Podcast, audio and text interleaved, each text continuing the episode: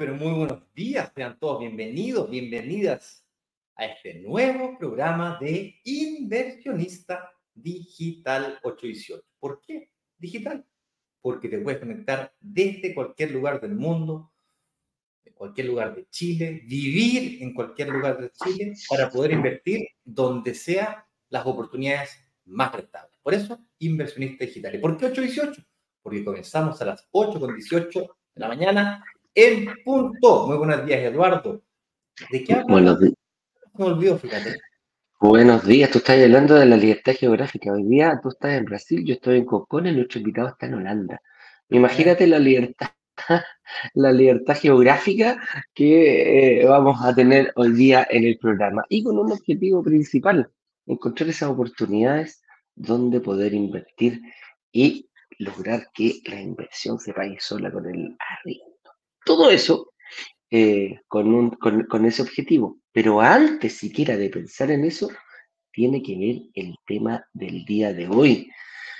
Uno de los, uno de los eh, obstáculos más grandes, si tú estás en Brasil y quieres invertir, te tenés que preocupar del arriendo. Si estás en Holanda y querés invertir, te tenés que preocupar del arriendo. Si estoy en Concón invierto en Santiago, me tengo que preocupar del arriendo.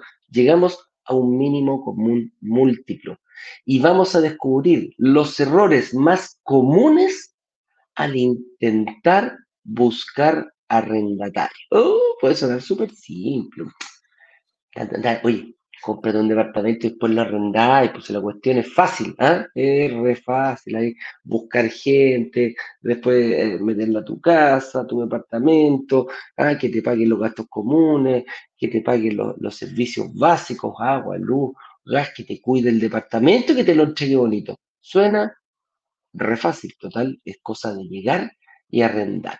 Vamos a ver los obstáculos, vamos a llamar a un experto que tenemos invitado ahí, Juan Pablo Salas de Nokia, para que nos, eh, más adelantito, lo vamos a llamar para que nos diga qué tan fácil será esta cuestión. A ver qué dices, papita para el loro, llegar y arrendar eh, un departamento. Así que de eso vamos a ir descubriendo. Hoy día vamos a descubrir esos errores que a lo mejor tú tienes en tu mente y que, ojo, a lo mejor por alguno de ellos has atrasado o quizás incluso no has hecho algo que es eh, reservar y partir en esta carrera de mejorar tu propio patrimonio llamada inversión inmobiliaria. Así que de todo eso vamos a hablar, vamos a descubrir secretos, vamos a descubrir algunas cositas que tenemos en nuestra mente, Ignacio, pero también tenemos información para nuestra comunidad que se nutre de, lo que le decimos y, le encanta, está ávida de eh, qué información le podemos dar el día de hoy, Ignacio. Así es porque no es que mágicamente los departamentos se paguen solos, hay ah. que entender qué variables mover para que eso ocurra. Una de esas variables, como tú bien lo decías, es el arriendo. Y cuando hablamos de errores, nos referimos a que de repente tenemos puntos ciegos, porque una cosa es equivocarse. Mira, lo quería hacer así y me equivoqué. Eso es una cosa. Pero una muy diferente es punto ciego. Ni siquiera saber que te equivocaste. O ni siquiera saber en qué tienes que fijarte o mirar para no equivocarte. Esto es lo que vamos a hablar el día de hoy. Y es más, vamos a compartir enlaces que te permitirán tener reuniones con algunos de nuestros analistas para que no tan solo te evalúen financieramente, sino que en el caso que tú tengas una propiedad o futuramente tengas una propiedad que quisieras que te la administre o que te evalúen la posibilidad para ver si califica para ser administrada, porque no todas las propiedades califican, tendremos también la posibilidad de que hagas eso. Los contactos directos, eh, por ejemplo, el contacto directo a mi ejecutiva, la que me atiende a mí.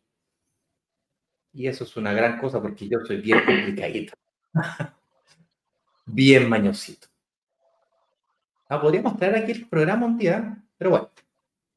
Oye, eh, mucho por compartir, mucho por descubrir, así que, señor director, traigamos acá a nuestro aliado estratégico, don Juan Pablo Salas, de Nokit, una empresa de administración de propiedades que, aunque joven, ya está comiéndose parte importante del mercado, ganándole a grandes monstruos tenebrosos que te creen dueños del planeta y dueños de Chile, pues bien, un chiquitito, calladito, con la del tonto, ¡fium!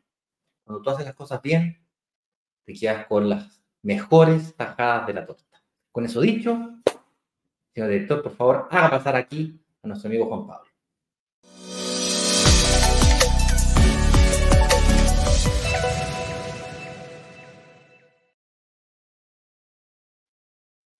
Don Juan Pablo Salas, ¿cómo estás tú? Muy buenos días, señores.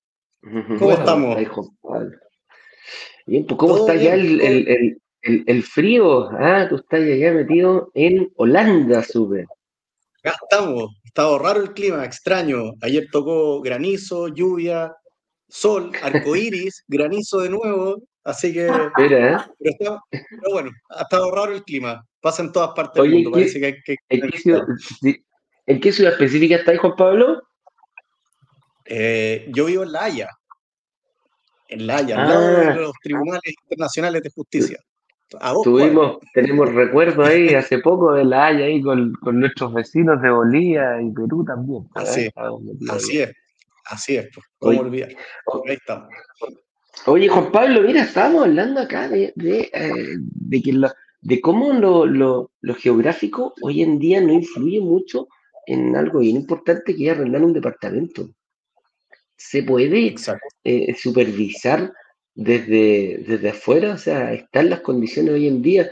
Tú me imagino tenés algún departamento que lo supervisas desde Holanda y se arrienda en Santiago. Exacto, exacto. Oye, claro que se puede, y es clave dos cosas. Uno, el tener el panel de control. Al final uno como dueño eh, necesita saber cosas básicas, entender el proceso, tener visibilidad de las cosas que, son más relevantes. Em, Así como, por ejemplo, uno escucha que han habido inclusive operaciones de cirugías a distancia, una locura, pues. porque hay un, un, robotito que está en otra parte del mundo siguiendo un poco las indicaciones que está haciendo un cirujano que está en otra parte del mundo trabajando con una Exacto, ese cirujano para poder, para poder operar y hacer bien su trabajo tiene un panel de control donde está viendo probablemente los signos vitales del paciente, algunos indicadores, eh, eh, eh, está, está, viendo, está viendo dónde va avanzando con sus bisturíos, con sus herramientas. El tipo es capaz de hacerlo a distancia. Pero, pero, pero lo que él sí ve son ciertos indicadores y ciertas cosas que le permiten tener el control y saber qué está pasando del otro lado.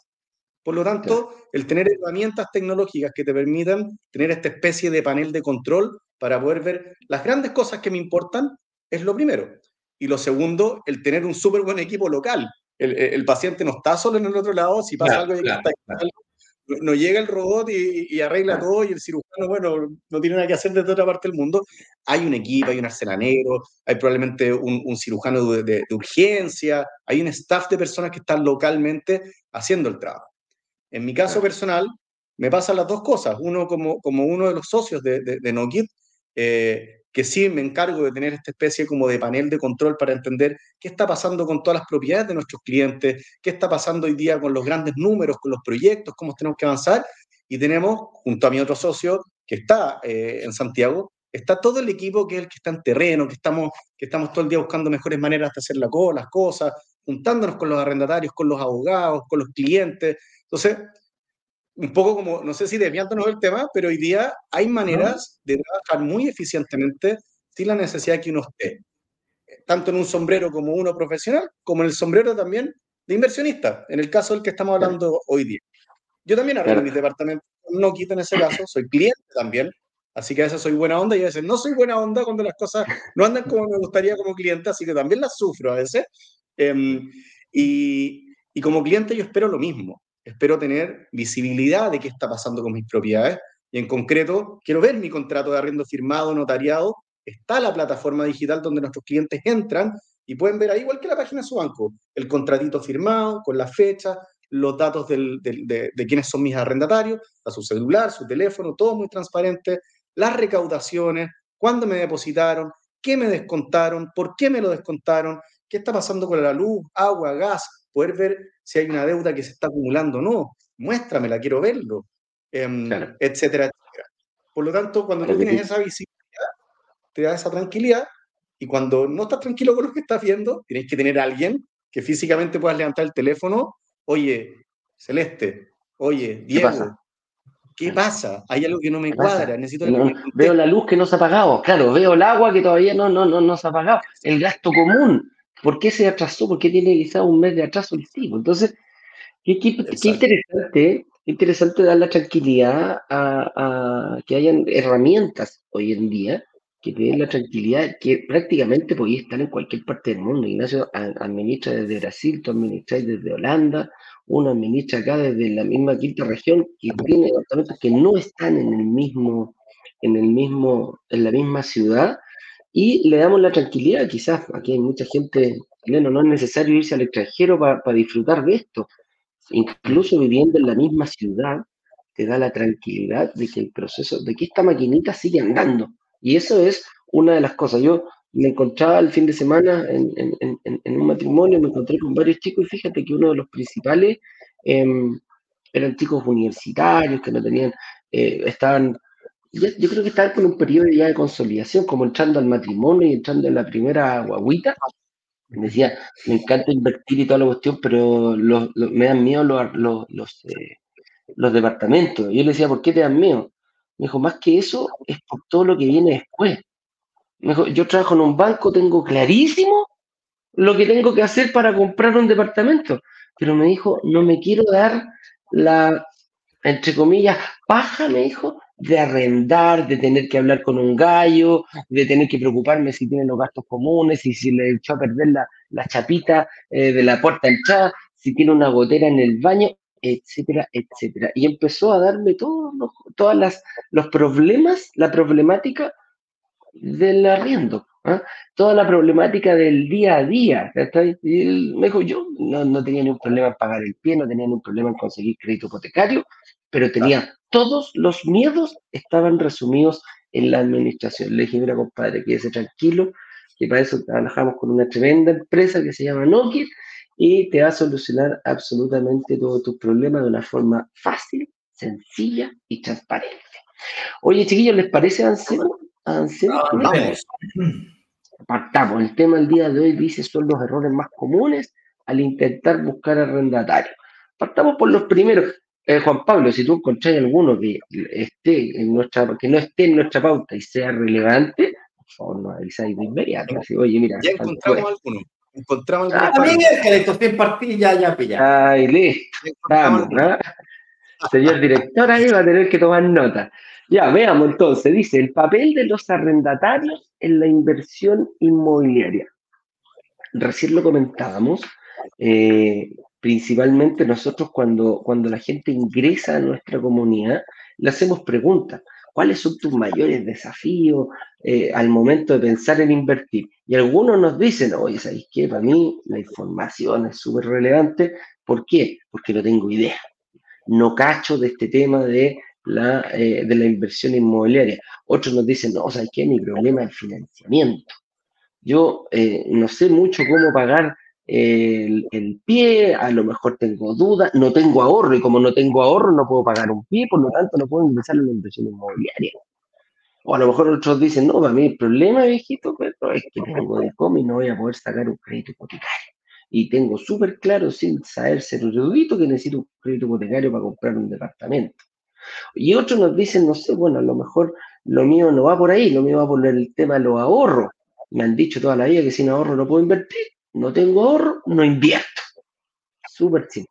Y, y sabéis que de todo el 100% de las personas, el 2% nos dice, oh, ¿sabes qué? Me desafió la administración. Yo no tengo idea cómo arrendarlo. Y viene, y viene un y, y ahí empezamos a darle un doble clic.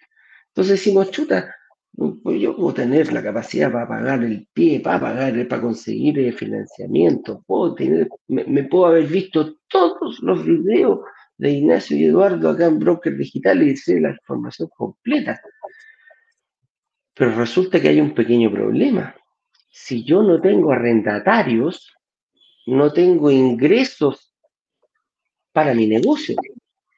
Entonces me estoy, a lo mejor me estoy embarcando, me estoy embarcando en un negocio el cual está súper lindo, precioso, todos los costos, los celos he sacado, pero sin los ingresos, aquí hay una, eh, se me, se me desbalancea, se me desbalancea el avión, ¿ah? se me desbalancea el avión porque si no tengo ingresos, ¿de dónde, cómo pago mis responsabilidades? Entonces el papel que juegan los arrendatarios en la inversión inmobiliaria, nosotros siempre lo decimos al revés, el error número uno es no fijarse en esto antes. Cuando nosotros queremos meternos en un negocio, ¿qué es lo que hacemos? ¿Cuántos son los costos y cuántos van a ser los ingresos que voy a tener? Y a ver si esos ingresos superan a los costos. O sea, si yo tengo ingresos proyectados quizás de aquí a uno, dos, tres años que van a ser mayores que los costos, digo, bueno, a lo mejor puedo sostener mi empresa y quizás jugármela por ese, por ese objetivo, es como, como lo básico. Pero aquí partimos, ¿pero por qué en la inversión inmobiliaria también partimos con cuánto van a ser los ingresos que me van a entrar? ¿Qué voy a tener que hacer yo el primer año? ¿Qué voy a tener que hacer? ¿Cómo van a aumentar al segundo año? ¿Van a aumentar al tercer año o me van a aumentar todos mis costos? ¿Me va a subir muchísimo el dividendo comparado con el arriendo? ¿Se me van a distanciar? ¿Se van a acercar? Etcétera, etcétera. Hay un montón, un montón, un montón de... Ahí están, precisamente para que ustedes lo vean a ver si lo voy a agrandar un poquitito, Ignacio, porque ni yo veo lo que. a ver, espérate, déjame. Ahí sí. Mira, lo que estaba hablando recién. Ahorro. La gente que dice, no, yo estoy tratando de ahorrar para invertir. No, te fuiste para ahí. Ahí yo lo, lo, estoy tratando de ahorrar para invertir. 917 personas, el 29.6%. El financiamiento dijo, yo quiero conseguir la, mira, conseguir la preaprobación en mi es mi, desafío más importante. 1.400 personas, el 46% de los encuestados. La información que yo no tengo idea de qué se trata esto, el 21%. Y fíjate, encontrar un arrendatario, que es la base de este negocio. Se solo 72 personas, el 2.3% dijo, mi desafío en la administración. Ahí entonces podemos eh, detectar, detectamos nosotros claramente que hay un error. Hay un error de meterte en un negocio donde sabes perfectamente los costos y te estás enfocando solamente en los costos, los costos, los costos, los costos, pero estás dejando de lado los ingresos. Y eso es donde podemos tener, donde de repente podemos equivocarnos fuertemente y perjudicarnos, eh, auto perjudicarnos. Así que eh, pasemos entonces, cuando ya sabemos el papel, a los errores, pues veamos los errores más frecuentes a la hora de invertir. Y partamos por el primero que tenemos aquí en la pauta, mi estimado Juan Pablo o Ignacio, olvidar hacer contrato o hacerlo sin incluir los ajustes periódicos. Dos cosas importantes. ¿Quién no ha visto a la señora Juanita en el matinal o en las noticias, en el reportaje profundo de esta noche y vemos a la pobre señora Juanita frente a su casa y vemos a, unos, a, una familia completa viviendo adentro y que no la pueden sacar. Y después vemos, a, dos meses después vemos a don Pedro, ¿ah? en las mismas, no, pucha, mi platita para la, para la jubilación, esta gente no me la ha pagado, me dé 20 meses de arriendo. Si hay un mínimo como un múltiplo entre todos estos, entre todos los reportajes que se han hecho que vemos en las noticias, es precisamente esto ninguno tiene contrato. Ninguno tiene un contrato, nada, no hay un respaldo legal detrás de aquello, no hay una empresa que lo haya hecho, no hay un notario detrás diciendo, poniendo, fijando las condiciones. Cuando tú lo haces, eh, Juan Pablo, ¿en qué se fija? ¿Cuáles son las principales características que tiene que tener este contrato para poder, me imagino que es, es lo número uno que se firma antes de que este personaje ingrese a mi propiedad, ¿no? Eso te iba a mencionar, porque una cosa es que o no tienen contrato definitivamente, o el contrato que tienen tiene vicios. A mí se me hace imposible, o no sé si es imposible, se me hace muy difícil ver que acá en la comunidad alguien que se compra un departamento con el claro propósito de arrendarlo, no haga un contrato de arriendo. El problema es que lo hacen de la forma que lo hice yo la primera vez, que es se descargan un contrato de internet y lo firman ahí delante del conserje, los más vivos, como yo, nos vamos al notario y pagamos las 5 lucas, 10 lucas y lo firmamos el contrato ante notario. Pero ese contrato tiene una serie de vicios que nos adaptan realmente a la necesidad o a las precauciones que tenemos que tener como propietarios para cuidar los ingresos de nuestro negocio inmobiliario. Así, ¿cuál es la, estructura que tiene que tener un buen contrato? Ahí, ahí, la, ahí la estructura, bueno, tiene como, yo me atrevería a decir algunas grandes partes. Lo primero es que tiene que ser un fiel reflejo del acuerdo comercial. O sea, eso es lo primero. Eh, ¿Qué significa eso? Bueno, ¿cuál es el precio al cual, al cual se acordó arrendar el inmueble? la fecha, obvio, obvio, el canon de arrendar. ¿Cuándo parte este contrato? Eh, ¿Se renueva o no se renueva? Eh, es bien como el sentido común. Oye, tengo que acordarme que mi dividendo está en UEFs. Por lo tanto, mis costos en pesos van a ir aumentando. Por lo tanto, el arriendo en general también tiene que tener ciertos reajustes por el valor del UEF. ¿Cada cuánto lo pacté? ¿Lo pacté cada tres meses? ¿Cada seis meses? ¿Cada un año? ¿O se me olvidó poner eso? Eh, detalles. Eh, ¿Dónde notifico? Un detallito chico. O sea, para que no haga una idea, estaba revisando la variación del UEF el día temprano. Eh, desde diciembre del 2019 hasta diciembre del 2023, que fue más o menos el periodo entre pandemia, estallido social, y el UEF varió prácticamente un 30%. Un 30%. Entonces, si, si, uno, está pensando en tres años, tres años y medio, cuatro años, tú y tuve un arrendatario que se quedó esos tres, cuatro años, se empieza a generar una, una brecha importante entre lo que yo estoy pagando de dividendo y lo que estoy recibiendo como ingreso y un negocio que a nivel de flujos de caja era sano, me terminó eh, generando, tal vez no va a ser un negocio malo, me estoy teniendo que poner lucas, pero no era lo planificado y lo podría haber, lo podría haber eh, tenido cubierto. Entonces, de nuevo, cada cuánto tiempo yo lo voy a, yo voy a ir a reajustar por UF, cuál es el precio, cuál es la fecha de inicio, cuál es la fecha de término, cuáles son los datos del arrendatario, dónde lo notifico en caso de que no me aparezca en ningún lado, se me fugue, no me conteste el teléfono, no me abre la puerta, ¿dónde yo lo notifico? Hay un correo, hay un teléfono, eso tiene que estar plasmado. Eh, suena como básico, pero mucha gente no lo hace no lo hace, y esa es la señora Juanita o don Pedrito que uno ve en los matinales, porque ni siquiera tiene contrato, por lo tanto no hay un medio de prueba que, que, que, que me demuestre que había un vínculo entre el arrendatario y el arrendador, que un juez me diga efectivamente, acá hay un medio de prueba, por lo tanto el, ese juicio parte como tres pasos atrás, porque ni siquiera hay una evidencia de que había una relación entre los dos. Así que eso. Lo segundo, tienen que haber ciertas cláusulas, que ya nos vamos como a la parte más legal, eh, que nos, que nos, que nos, ¿cómo se llama? Que nos, eh, que nos aseguren de que ese contrato va a tener ciertas eh, facultades. Em, por ejemplo, hoy día uno ha escuchado que está la ley Devuélveme mi casa.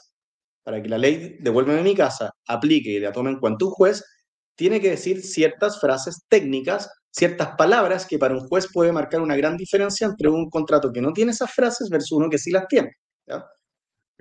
¿Cuál es el gran miedo de un arrendatario cuando no paga? Que lo publiquen en DICOM el boletín comercial. Que hoy día existe. hoy día existe. Antiguamente no existía el boletín comercial de los arrendatarios, hoy día ya existe. Mucha gente no, sabe.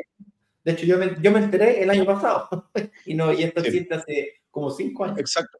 Exacto, hay que definir, uno es el registro de deudores de arriendo, que ese es uno, y otro es por incumplimientos eh, comerciales, poder subirlo al boletín comercial. Eh, esas son las dos cosas que existen. Pero si un contrato de arriendo no dice explícitamente que ese arrendatario eh, acepta el ser publicado en el boletín comercial, en caso de que no cumpla, tú no lo puedes subir. No lo puedes subir. No es, unilateral. Tiene que en algún minuto haber existido el acuerdo entre las dos personas. Por lo tanto, ese pequeño detallito, mucha gente se le va. Y después lo suben a boletín comercial, lo amenaza que te voy a subir a DICOM como el gran susto, y no podías hacerlo, no lo puedes hacer porque no lo pusiste en el contrato. Entonces, ese tipo de detalles es súper relevante a la hora de, de, de, poder redactar un correo. Eh, hay, como, como les decía, está el, el, el, fondo, que son las cláusulas comerciales, y la forma a nivel legal es muy relevante. Uno que es más, más del lado, de, más, lado comercial, nos gusta el marketing, los negocios, eh, a veces no entendemos que para los abogados una pequeña palabrita, cómo ocupaste la conjugación verbal cambia, cambia pero totalmente la validez de un contrato. Por lo tanto, sí importa la forma y el fondo. Eso como a nivel general de contrato. Y obviamente que esté notariado, legalizado, eh, que, el, que, el, notario haya firmado que ante él firmaron las partes. Hay formas de hacerlo igual eh, cuando no está realmente presente la persona. Nosotros inclusive en muchos contratos estamos eh, generando videos por Zoom donde se, se, muestra que está filmando el, el arrendatario y eso sirve ah, como, como, para validarlo. El juez dice, sí, firmó ante mí, firmó ante mí, por cámara, pero firmó ante mí. Entonces, eh, todos esos detallitos son cosas que uno tiene que manejar muy bien para no tener problemas en el futuro, a nivel de contrato. Otra cosa que a mí me llamó la atención, o me llama la atención de los contratos nuevos que he visto recientemente, es la aplicación de multas por día. Si bien es cierto, eh, es una práctica común colocarle multas por atraso, me llama poderosamente la atención que las multas eh, son razonables por atraso, no son una cosa que tú digas y... Eh, no son multas que revienten al arrendatario, son multas que el arrendatario puede pagar, pero le duelen. Entonces hay como una especie de equilibrio. Eso me llama poderosamente la atención. Yo, antiguamente se usaban las multas, pero las multas, así, pero ya eh, las máximas que se pueden cobrar. Eso por un lado. Y lo otro es que mm, las multas efectivamente se aplican. Yo he tenido contratos de arriendo donde yo he sido el arrendatario y me he atrasado, no sé, pues, hasta el día 20 para pagar. Me llama el corredor, oye, no he pagado el arriendo. Ay, sí, disculpa, y te pago. Igual de amigos que siempre, cero, cero multa. O sea, eso es un desincentivo a que el próximo mes yo pague puntualmente. O sea, da lo mismo, si le pago el 5, el 10 o el 20, no, no pasa nada. Claro, Ese es un detallito eh, no menor. No sé si lo, o, dije algún disparate. No, buen punto y solo que, que las personas que nos están escuchando sepan que tiene un límite. El límite es la máxima convencional legal que yo puedo cobrar eh, diario, que igual para estos efectos es alto. O sea, tú puedes llegar a cobrarte un 2% diario de interés sobre eh, lo que, sobre el canon de arriendo. O sea, estamos hablando de que en un mes podrías llegar a cobrarte un 60% de interés en un canon de arriendo de 300 lucas, estás hablando de 180 lucas de multa. Ese sería como el techo, ¿ya? Pero de nuevo, hay que, tiene que reflejar el contrato lo que se acordó y aceptaron las partes, eh, y luego, obviamente, uno pone ese tipo de cláusulas como un disuasivo para que realmente la gente se ponga al día, pague, o si tiene algún problema, se ponga en contacto con quien le administra la propiedad para poder exponer qué es lo que le está pasando, llegar a compromisos. En general, eh, uno escucha harto que hay una relación media leonina con el arrendatario, como si fuese así como un delincuente que va a entrar a tu, departamento y, nosotros lo vamos a sacar por las buenas, por las malas, y se tiende como a demonizar mucho el arrendatario. Y, y, no, o sea, para nosotros el arrendatario es tan cliente como el, como el inversionista, y lo que uno tiene que llegar a entender es, es con, claro, poner cláusulas que sean un desincentivo a las malas prácticas, pero también uno tiene que entender que a veces las personas sí tienen justificaciones creíbles, la experiencia nos ayuda a entender cuándo es creíble y cuándo no le creemos, eso es experiencia, no es otra cosa, eh, para llegar a acuerdos, para entender si va a cumplir o no, estar encima, y bueno, si no cumple, chuta, como dice el dicho, la confianza se pierde solo una vez.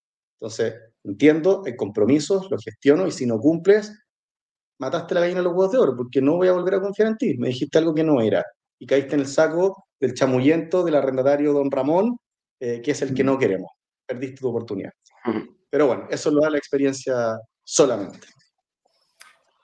Oye, otro error que hemos detectado común, estado en, este, en estos lives en, varias ocasiones anteriores, y es la verificación de la autenticidad de los documentos entregados por los candidatos. Esto es un tema que a mí no se me habría pasado ni por la cabeza siquiera ah. verificar. O sea, me pasáis las últimas 12 liquidaciones me la mandaste listo. Yo asumo que las descargaste de la FP. Todo el rato. Era un PDF, no se me ocurriría, no sabría ni cómo hacer eso. Entonces, ¿qué tan habitual es que ocurra este tipo de cosas? Sí, mira, esto lamentablemente ha sido una práctica histórica, esto no es nuevo. Lo que sí es nuevo es que ha aumentado mucho en el último tiempo. Em, hoy día hemos llegado a, meses extremos donde prácticamente la mitad de, los documentos que llegan son falsos. ojo, sí, y ojo, no es solamente los documentos eh, falsos, sino que documentos prestados. Esa es la otra, a los dos. Entonces, y, de verdad que, que, lo debo reconocer. Cuando empezaron este tipo de cosas, al comienzo se nos pasaron un par, porque es como que yo te digo, Ignacio, muéstrame tus papeles, yo los veo y me voy directo a, entender el número, me voy directo a ver si es que los números me cuadran, si es que efectivamente la FP eh, eh, emitió ese certificado de cotizaciones previsionales, y se me olvidó lo más básico, ver si es que arriba decía Ignacio Corrales o decía Margarita Pérez. Entonces, digo, estaba bien. Esto, claro, estaba todo bien y todo cuadrado y todo eso, pero como nunca, nunca me di cuenta que en verdad no eran tus papeles. Entonces, eh, y es de una desfachatez gigante. Uno oye, pero Ignacio, estos papeles no son tuyos. No, sí, pero, pero esta persona cumple sí, perfecto, pero si yo voy a pedir un crédito hipotecario, no puedo traer los documentos de un multimillonario que tenga acceso a todo el crédito del mundo. Soy yo el que estoy evaluando un riesgo hacia mi persona, son tus papeles. Eh, y eso se ha, hecho, se ha hecho muy sensible en el último tiempo.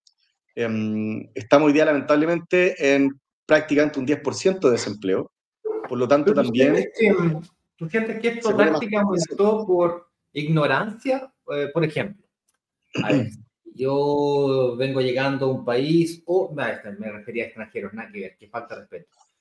Si yo soy, no sé, vengo saliendo de la universidad y tengo cierto nivel de, de ignorancia mismo, y vengo y digo, ah, no, pero mi hermano gana lucas, entonces yo salgo un arriendo, mi hermano me dice en un asado que me lo va a prestar, el, hay, hay, una relación de hermanos fuerte, entonces mi hermano me dice, no, no te preocupes, porque tú arriendo, yo te lo yo estoy arriendo. Y tú vas y dices, oye, yo soy Ignacio Corral, me gustaría arrendar este departamento, tú me pedís los papeles y yo te paso los papeles de mi hermano. Se llama Carlos Corral, y yo me llamo Ignacio Corral. mi hermano me dijo que mi, él me lo él me lo dijo. eso, eso, y yo te lo hago llegar. O sea, tú, tú tenías, un punto, Ignacio, y a veces puede, puede sonar como algo que no es, no es malintencionado, es como, oye hermano, sé que me están pidiendo esto, me podéis pasar, podéis tú eh, ayudarme con esto. Eh, una cosa es ser aval, aval legal, o sea, aparecer como, como alguien que en el fondo va a responder en caso de que yo no responda, pero para nosotros una de las cosas importantes, eh, que es requisito, es, que, es que la persona que firme el contrato y que es el principal responsable sea la persona que además va a vivir ahí. O si no, se abren mucho las puertas también al subarriendo.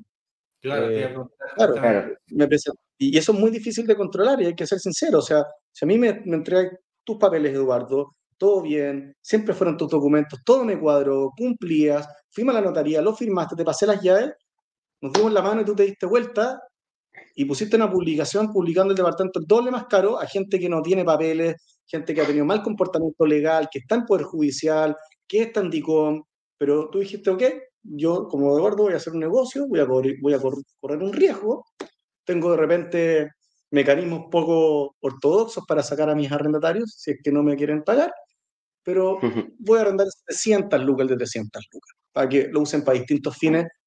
Probablemente a esas personas les va bien, bien eh, haciendo cosas no lícitas, y te clavaron, te clavaron, te clavaron. Entonces, entonces, y ese tipo de repente está, no sé, 7, 7, eh, está arrendando 7, 8 veces en paralelo. Y hay tips súper, súper relevantes cuando uno le va a arrendar a alguien, uno consulta DICOM. DICOM en Platinum 360, donde, donde uno puede ver como todo el historial de esa persona. Cuando uno solicita ese documento, aparece quiénes son las instituciones o quiénes eh, pidieron antecedentes de esa persona en el último tiempo. Y yo veo. Entonces, cuando tú, Eduardo, estás haciendo eso y te dedicas a mostrar tus papeles limpios para subarrendar y lo estás haciendo constantemente, lo más probable es que hayan varios administradores como yo, como Nokit y varios más, que han estado consultando tu historial para ver si eres una persona que está limpia o no. Por lo tanto, cuando yo veo que hay 10 corredores de propiedades que han consultado los papeles de Eduardo en los últimos 30 días, alarma. Algo. Ojo, claro, es raro. Este compadre. Es raro. No, ¿por, qué este tipo está mirando con 10 corredores de propiedades distintos cuando eligió mi departamento, me arrendió mi, una unidad y, y, o sea, hay oferta, o sea, no, no tiene sentido. Entonces, ojo, ojo. Entonces, entonces, como ese detallito nos podríamos alargar porque está lleno de cosas así. Sí, hay un, hay un detallito bien importante, ¿eh? que hay, hay uno que es totalmente legal en ese sentido, que no sea la misma persona que va a vivir, que es cuando el papá rienda para el hijo o para la hija. Pero queda estipulado, me imagino, en el contrato, cuando, por ejemplo, los chicos se vienen a estudiar a Santiago y ellos son de regiones. Pues. no le podemos arrendar al, al, estudiante, no tiene respaldo como para hacerlo. Ahí ponemos al papá como, como al papá o a la mamá, o a ambos. Lo que pasa, Eduardo, es que al, final un arriendo y un arrendatario es un acuerdo entre dos privados. Yo puedo acordar lo que yo quiera contigo en la medida que no pase a llevar el reglamento de copropiedad, el reglamento del edificio, lo que la, la, comunidad acordó. Porque yo no puedo estar así como no estoy sobre la ley y no puedo acordar cosas contigo que están sobre la ley. En una comunidad, esas partes no pueden acordar cosas que estén sobre el reglamento de la, de, de, la propiedad, perdón, de la comunidad. Pero si yo contigo acordamos de que me vas a pagar una vez al año, no hay ningún problema en la medida que estamos los dos de acuerdo. Si acordamos que te voy a bajar el precio de arriendo todos los años un 10% y que tú puedes subarrendar la propiedad a personas que ni siquiera le pidas papel y estamos los dos de acuerdo, no hay ningún problema en la medida de que no vulneres a la comunidad en su reglamento interno. Firmémoslo, que quede por acuerdo. Entonces, no es un tema legal, es un tema de cuáles son los acuerdos eh, que se acostumbran usar en este tipo de, vínculos que me aseguran de que mi inversión va a ser exitosa, que no voy a tener problemas. De eso ir un poquito del mundo de los contratos, me, quiero ir hacia temas un poquito más eh, abiertos o comunes, prácticas habituales, ¿sí? que es eh, publicar precios que están fuera del mercado. Esta es una práctica muy habitual, sobre todo cuando hay vínculo emocional, eh, cuando hay vínculo emocional con los departamentos o propiedades que nosotros tenemos como propiedades, somos propietarios.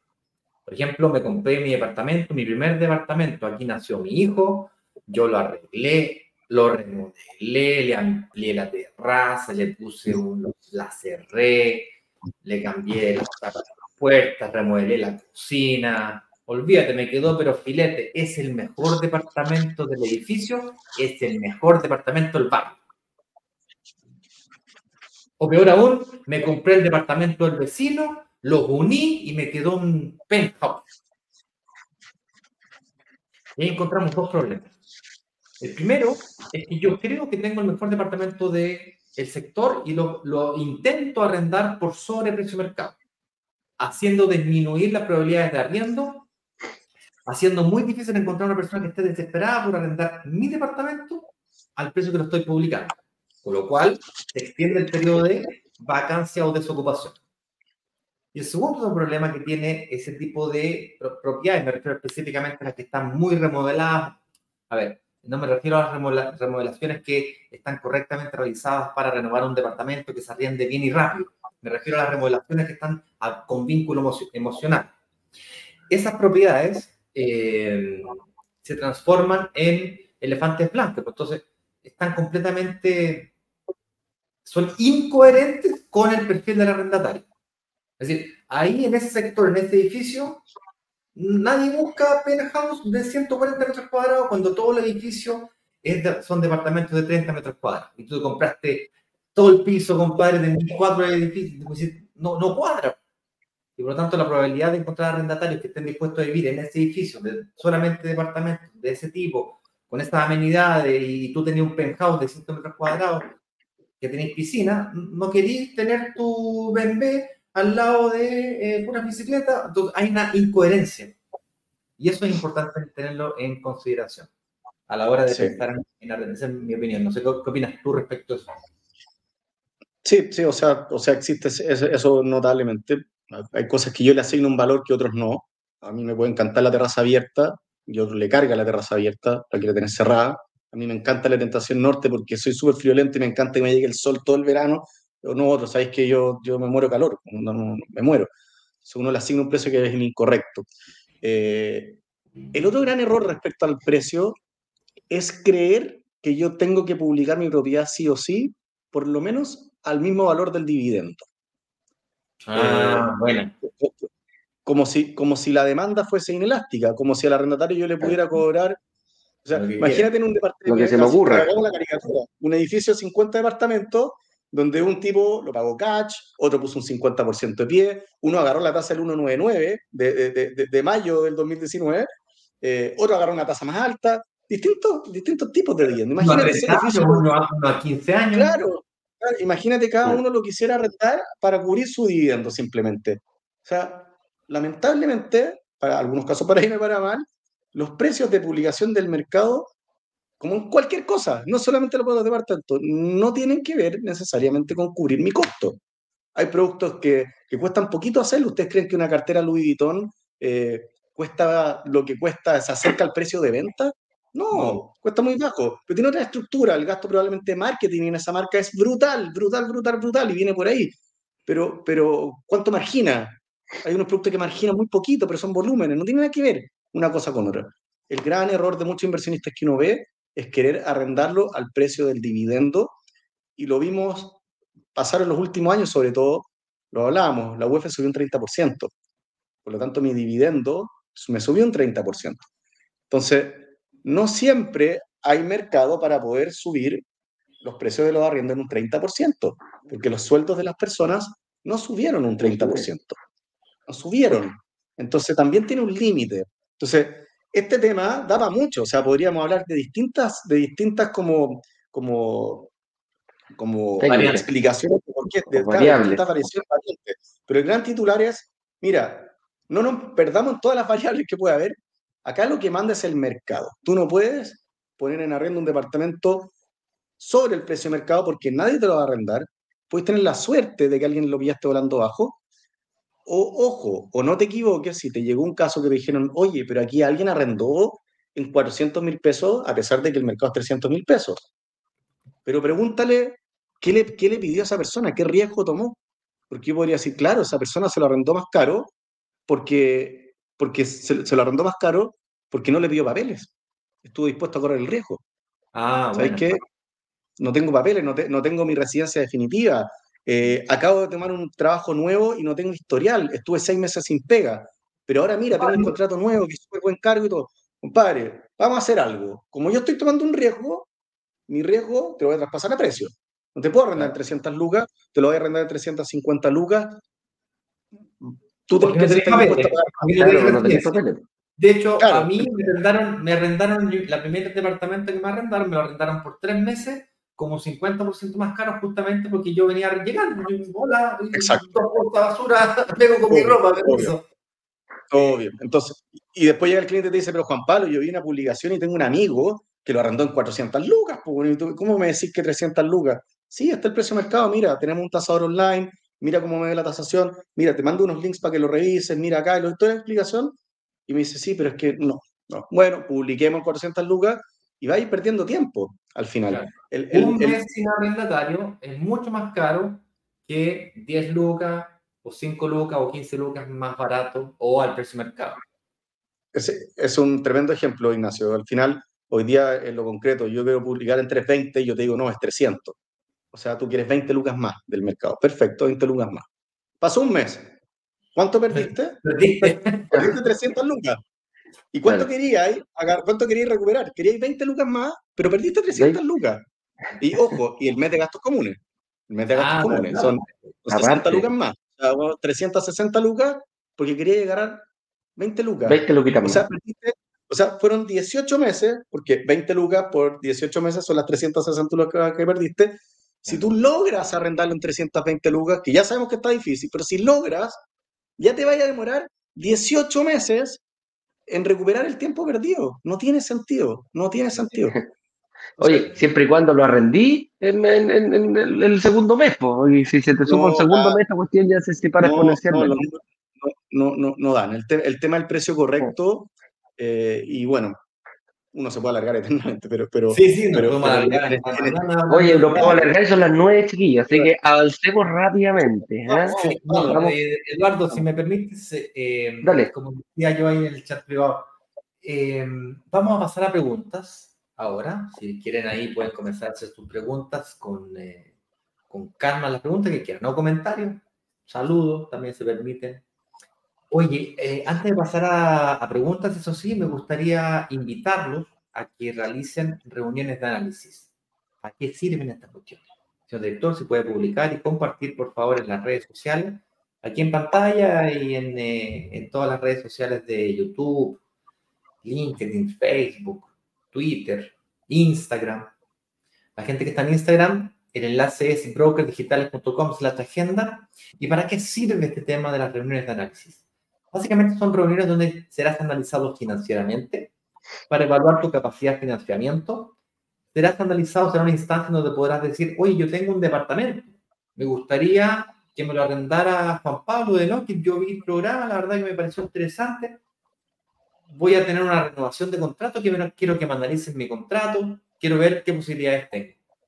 O a lo mejor tiene un departamento que no califica, tiene un departamento en, no sé, en Aysén. Y bueno, no que no trabaja en Aysén, tampoco trabaja en la Antártida ni en Isla Pascua. Entonces, por más que el departamento sea muy bonito, no te pueden ayudar. Y eso se evalúa.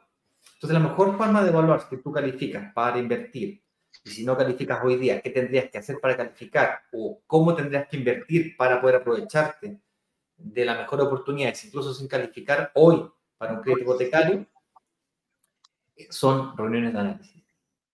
Es mucho, pero mucho más fácil tomar una decisión de inversión cuando uno entiende, ah, ahora entiendo por qué el banco no me daba una tarjeta de crédito. Ahora entiendo por qué eh, salir retrasado en, la solicitud de una casa en la playa.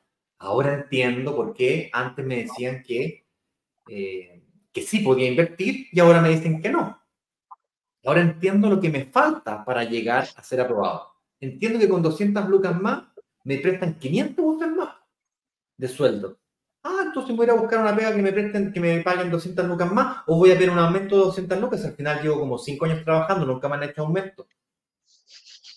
Cosas simples como esa hacen toda la diferencia. Ah, ahora entendimos. El auto que me compré me está, me está pegando porque se lo pasé a nombre de mi señora, a mí no a nombre de mi hijo. Entonces, claro, tengo la deuda, no tengo el patrimonio, ahí está desequilibrado el cuento. Ahora entendí. Bastaría simplemente traspasar el nombre a mi, del auto a, a mí y saldría aprobado. Cosas tontas como esa. Y lo mismo con el, con eh, el acceso a hablar con alguien del equipo de Juan Pablo Así que con eso dicho, brokersdigitales.com agenda, las reuniones son gratuitas, son 100% online, no te comprometen a nada, excepto un compromiso contigo mismo. Y más importante de todo, si eventualmente calificaras hoy día mismo o quisieras ver oportunidades de inversión en las que podrías calificar o en las que podrías invertir hoy día, incluso sin calificar porque son entregas futuras, y el crédito hipotecario se, saca a la fecha de entrega, no hoy día, bueno, ahí tendrás acceso al marketplace a través de los analistas o los brokers que nos ayudan en este proceso. ¿Okay? Incluso te podría tocar la suerte de ser atendido por Eduardo o la mala suerte de ser atendido por Eduardo, como lo quieran mirar. Aquí yo no puedo, no puedo a nadie, hay gente que lamentosamente le toca con Eduardo. Oye, bueno, era esto lo que quería compartir con ustedes antes de pasar a preguntas. Como decía Eduardo, ahí nos podríamos quedar hasta mañana conversando el tema. Da para mucho. Juan Pablo además tiene mucha información que compartir de su experiencia, así que con eso dicho, vamos a una pregunta. Pues, ¿qué, ¿Qué otros errores ustedes ven o puntos ciegos les gustaría compartir o preguntar? Así es. Veamos aquí un par de preguntitas y y, saludos de, gente que, nos dice, mira, aquí Pedro Sandón nos dice buenos días, Bernardita, eh, Bernardita Maturana, buenos días también, nos saluda aquí, quizás, quizás dónde andarán, oye, sería entretenido que nos dijeran dónde andan de vacaciones, ¿eh?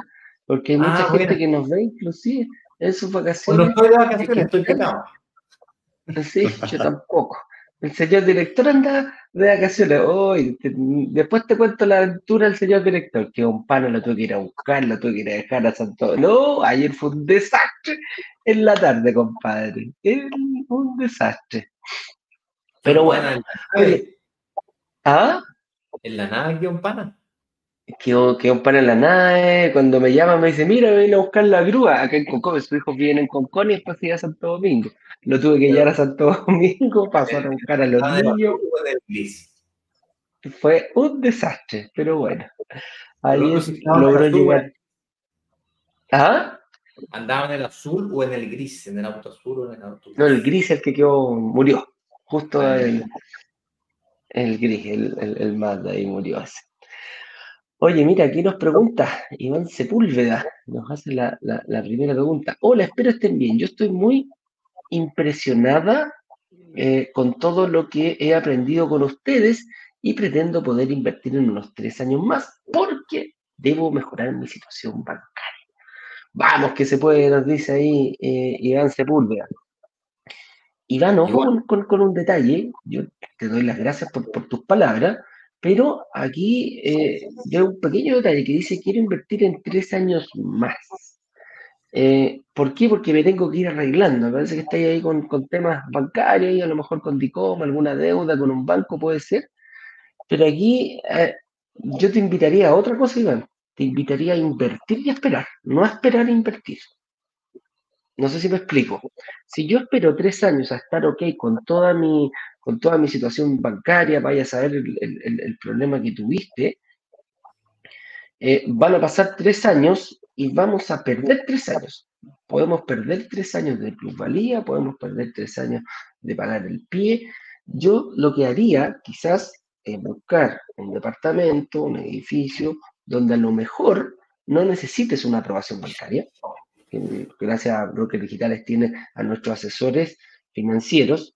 algunas inmobiliarias nos permiten no dar, no, no tener una, una, una preaprobación bancaria, pero con el compromiso que te vas a ir arreglando y al momento de la entrega del departamento estés en condiciones de solicitar un crédito hipotecario. Ese es el compromiso final. Y lo más probable, a lo mejor, que si tengas la capacidad de ir pagando una cuota mensual. Y si tienes esa capacidad de pagar esa cuota mensual, bueno, acércate.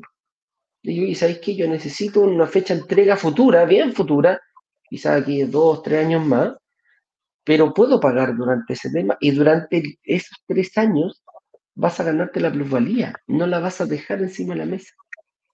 Entonces, a lo que me refiero, no necesitas estar vestido de novio el, día que vas a pedir la fecha del matrimonio. Necesitas estar vestido de novio en la fecha del matrimonio. ¿Cachai? A eso le llamamos nosotros. Entonces, durante todo ese periodo que uno se pone más bonito, que va al gimnasio, que hace dieta, que a, lo mejor hasta liposucción te tenéis que hacer para poder entrar en el, en el, en el, vestido o, en el traje que tú querías hacer, a eso nos referimos. Prepárate y durante esa preparación, gánate la plusvalía del departamento. Entonces, no esperes el tercer año para decir, recién voy a empezar a invertir en tres años más. Bueno, quizás lo ahora puedes firmar una promesa compra-venta, la cual te permita durante ese proceso ir arreglando todo lo que necesitas hacer en el tema bancario. Eso es mi querido Iván. Eh, Eduardo, hay un detalle con, la recomendación que acabas de decir, y es que es probable que Ivonne haya intentado invertir y le hayan dicho que no, ¿ok? Y eso es probable que haya ocurrido en algún proyecto o lanzamiento en el que se exigía la preaprobación de un crédito hipotecario para poder, con un banco más encima, para poder invertir. Y si tiene una situación que le impide tener una preaprobación, como está indicando, a lo mejor en ese proyecto o en ese lanzamiento no se pudo aprovechar de esa oportunidad. Eh, y eso no quiere decir de que no existan otras oportunidades en donde la inmobiliaria sí evalúe la posibilidad de firmar promesa de compra bon, evidentemente que esto tiene parámetros y límites, y si no es tu momento, pues no es tu momento. Lo importante que el mensaje es eh, que hay que darle un poquito de, de, de, análisis un poquito más profundo, que no es tan fácil como autoeliminarse. Porque como tú bien dijiste, mucho has aprendido, Tal vez, efectivamente, en tu caso, después de analizarte, de ver tu situación y entender cuál es el camino para poder invertir, eh, ya tienes claro. Pero a lo mejor hay alguien aquí que nos está escuchando que no lo tiene tan claro y puede pensar que por el simple hecho de ella o él decir, ah, no, yo tampoco puedo, entonces voy a invertir de aquí a tres años sin realmente entender cuál es la situación actual. Por eso que vuelvo y repito, eh, los invito a una reunión de análisis gratuita para que evalúen eso. La gente que está en Instagram lo puede solicitar simplemente digitando brokersdigitales.com slash agenda, muy sencillo el enlace, pero si es que se les eh, confunde, no saben cómo, pueden mandar un mensaje directo por Instagram, ¿ok? Aquí don Pedro Sandón nos pregunta, oye, ¿podrían dar información respecto al proyecto Vive con Chalí? Eduardo, yo no sé si tú estás eh, actualizado respecto a Vive con Chalí, te ha tocado llegar información. Yo te puedo responder desde el punto de de marketing lo que pretendemos hacer para que eh, personas como Pedro se puedan mantener más informados y actualizados eh, sin necesidad de estar eh, llamando o preguntando. Igual como yo me meto a una plataforma donde yo reviso mi estado de pago de cuentas de mi departamento arrendado y saber que los gastos comunes están arrendados, están pagados, debiera también existir una plataforma donde yo pudiese ver los estados de avance de mi proyecto. Y eso no existe. No existe en Chile, digamos. y no sé si existe en el extranjero. Entonces tenemos una, una idea, un proyecto ahí en donde pudiésemos eh, ofrecerle a la comunidad un panel en donde pudiesen ver su estado de avance de proyecto, lo cual no es nada, no es nada sencillo, porque requiere cada mes o cada trimestre o cada semestre, dependiendo la regla que impongamos, pedirle a la inmobiliaria que, que mande imágenes o que mande información respecto al estado de avance de una obra, lo cual no siempre es tan fácil de conseguir. Eduardo, cuéntanos sobre Vive con Chalí.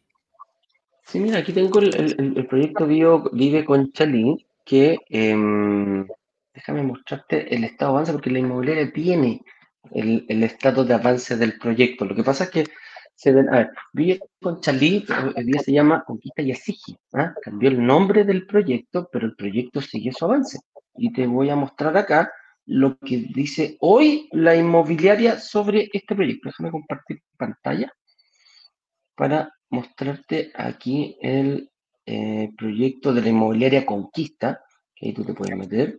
Déjame compartir. Ese es el proyecto. Avísame cuando se vea, Ignacio, por favor. Ahí se ve.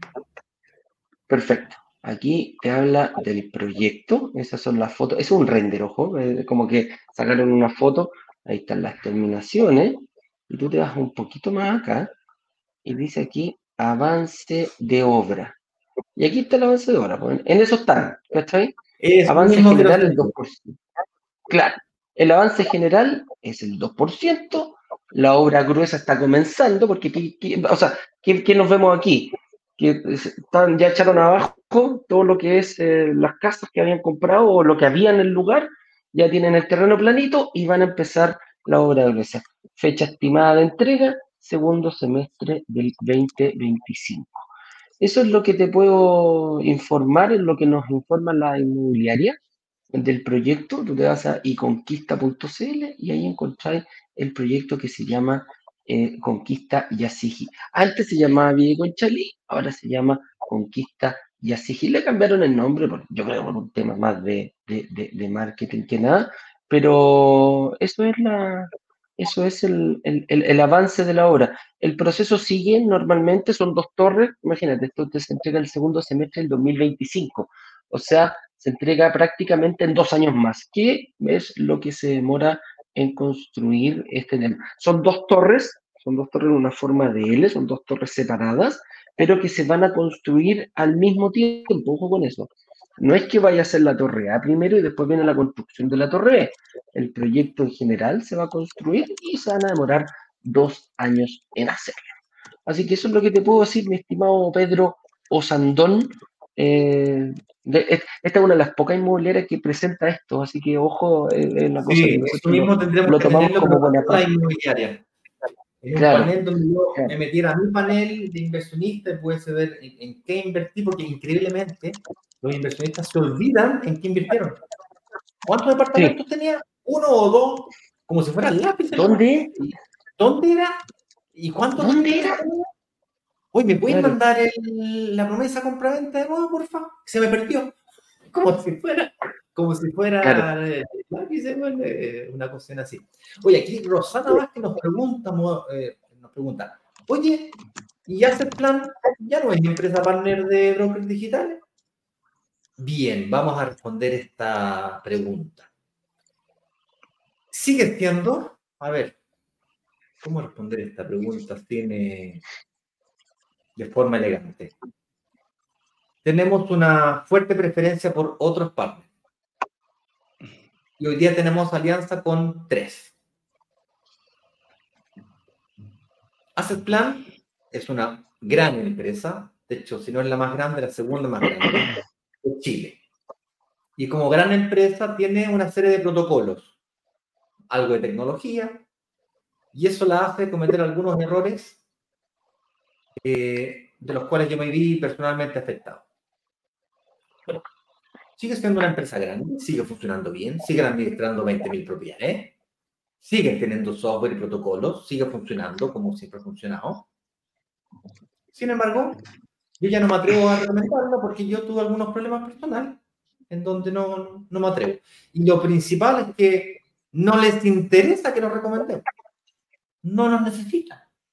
No me necesitan a mí, no te necesitan a ti, Rosana, ni a nosotros como comunidad.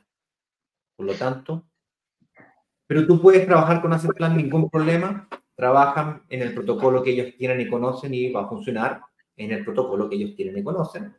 Y eso es. Tenemos una segunda alianza con eh, Capitalizarme Rent.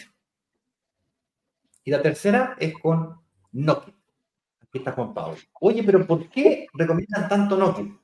Porque a diferencia de las otras dos, Nokia, a través de Juan Pablo, fundador, tiene un gran interés en compartir información con ustedes. Información, las otras son como, uy, qué miedo, voy a compartir la información de mi negocio, uy, los secretos de la caja fuerte. En cambio, Juan Pablo tiene la, la voluntad y, ¿cuál es la palabra correcta? La mm, generosidad de venir a compartir conocimiento. Yo tengo algo de información respecto a la administración, mi experiencia, pero no se acerca ni al 10% de lo que sabe Juan Pablo. Y eso es algo que es el pilar fundamental del broker digital. Si yo logro que ustedes entiendan, o yo entender lo que sabe Juan Pablo, ya me, se me hace fácil decidir. Puedo ver las oportunidades de la misma forma en que la ve Juan Pablo, ver la forma de administrar de la misma forma que la ve Juan Pablo. Es por eso que hoy día estamos dando prioridad a Nokia, porque eh, comparten información. Y respecto de la calidad del servicio, bueno, yo lo estoy testeando, hasta aquí vamos bien. Cuando se equivoque, le voy a comentar a Juan Pablo primero si lo corrigen, está bien. Sí, a ver, a ver, para que estemos claros. Eh, brokers digitales, aunque parecemos perfectos, estamos lejos de ser perfectos. De cada 10 nos equivocamos 9. O sea, nos equivocamos harto. Todos los días nos equivocamos. Y si no me crees, pregúntale a mi mujer. No, ahí tenemos un programa entero. Uh, no estar a tu mujer a ver, todos nos vamos a equivocar. La pregunta es cuándo. Y la segunda pregunta más importante es, ¿qué vas a hacer cuando te equivoques? ¿Vas a aprender? ¿O lo vas a volver a cometer? Nosotros nos pegamos un porrazo que todavía no estamos sobando, viejo. Pero aprendimos y corregimos, ajustamos e intentamos mejorar. No siempre lo conseguimos.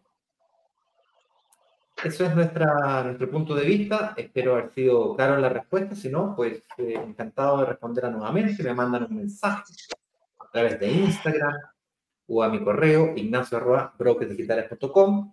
Eh, intentaré responder personalmente. Si no, el equipo pues me ayudará. Sin preguntas fáciles, como por ejemplo cuándo es el próximo lanzamiento, las puede responder el equipo. Pregunta más compleja, como esta, por ejemplo, las respondo yo. Oye, backoffice, arroba, backoffice arroba brokerdigitales.com también, incluso ahí se generan reuniones si necesitas. Ah, bueno, sí.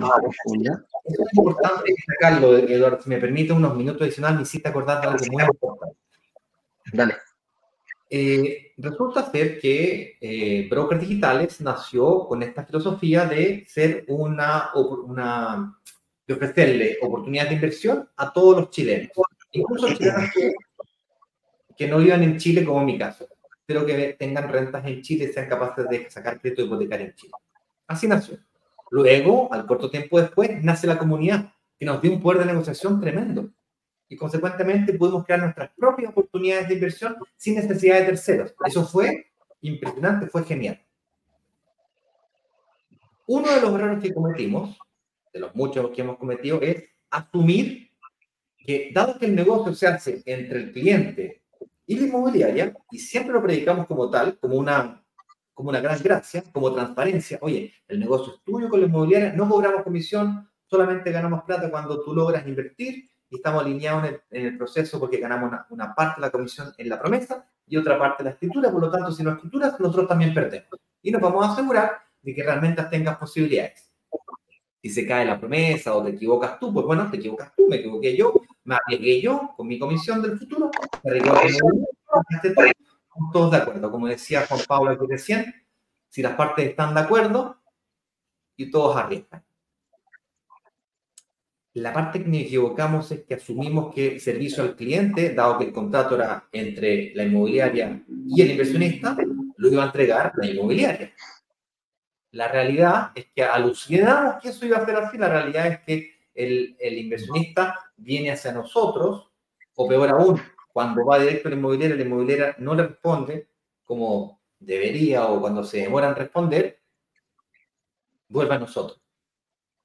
Y resulta ser que nosotros, no teníamos servicio al cliente. No teníamos. inicio de año, el, primer semestre del 2023, brokers digitales no tenían servicio al cliente. No es que tenía un servicio al cliente malo, es que no tenían servicio al cliente. Y eso hizo colapsar el, el ejecutivo cuenta.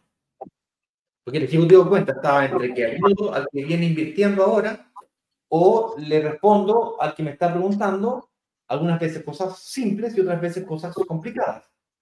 Cosas que, de las que no depende lo digital. Oye, mándame la foto del estado de avance de obra. Ok, me llega la, solicitud, yo se la pido a la inmobiliaria, si la inmobiliaria no me la, pide, ¿cómo te voy a mandar esa información? Y doy un ejemplo burdo, porque también podría, ah, no, que ándate a sacarle foto. Bueno, si pudiese eh, resolverlo yo, cuando se puede, lo hacemos. Entonces, el inicio del segundo semestre de este año, perdón, del año pasado, 2023, Eduardo, señor director, y yo, principalmente el señor director, creó un equipo en conjunto con Capitalizarme, con quien de hecho de paso somos socios, y construimos en conjunto, o mejor dicho, potencializamos un servicio al cliente que ya existía. De cero. Y agregamos ejecutivos, agregamos un equipo de abogados para Y eso ha sido un gran alivio para muchos eh, temas sencillos, insisto, y para temas más complicados. Con eso dicho, señoras y señores, Juan Pablo, muchísimas gracias por tu, participación. Ojalá que nos acompañe. Muchas gracias quedaron, varias cosas ahí en el tintero, así que para que se mantengan atentos los que están ahí del otro lado de la pantalla. Así es, quedaron varias cosas Chiquillos, fuerte abrazo. Bien. Nos vemos Igual, mañana un nuevo tema. Así es. Diferencia. Vaya bien, un abrazo grande. Chao, chao. Ese es el tema de mañana. Nos vemos hoy. Adiós. Chao, chao.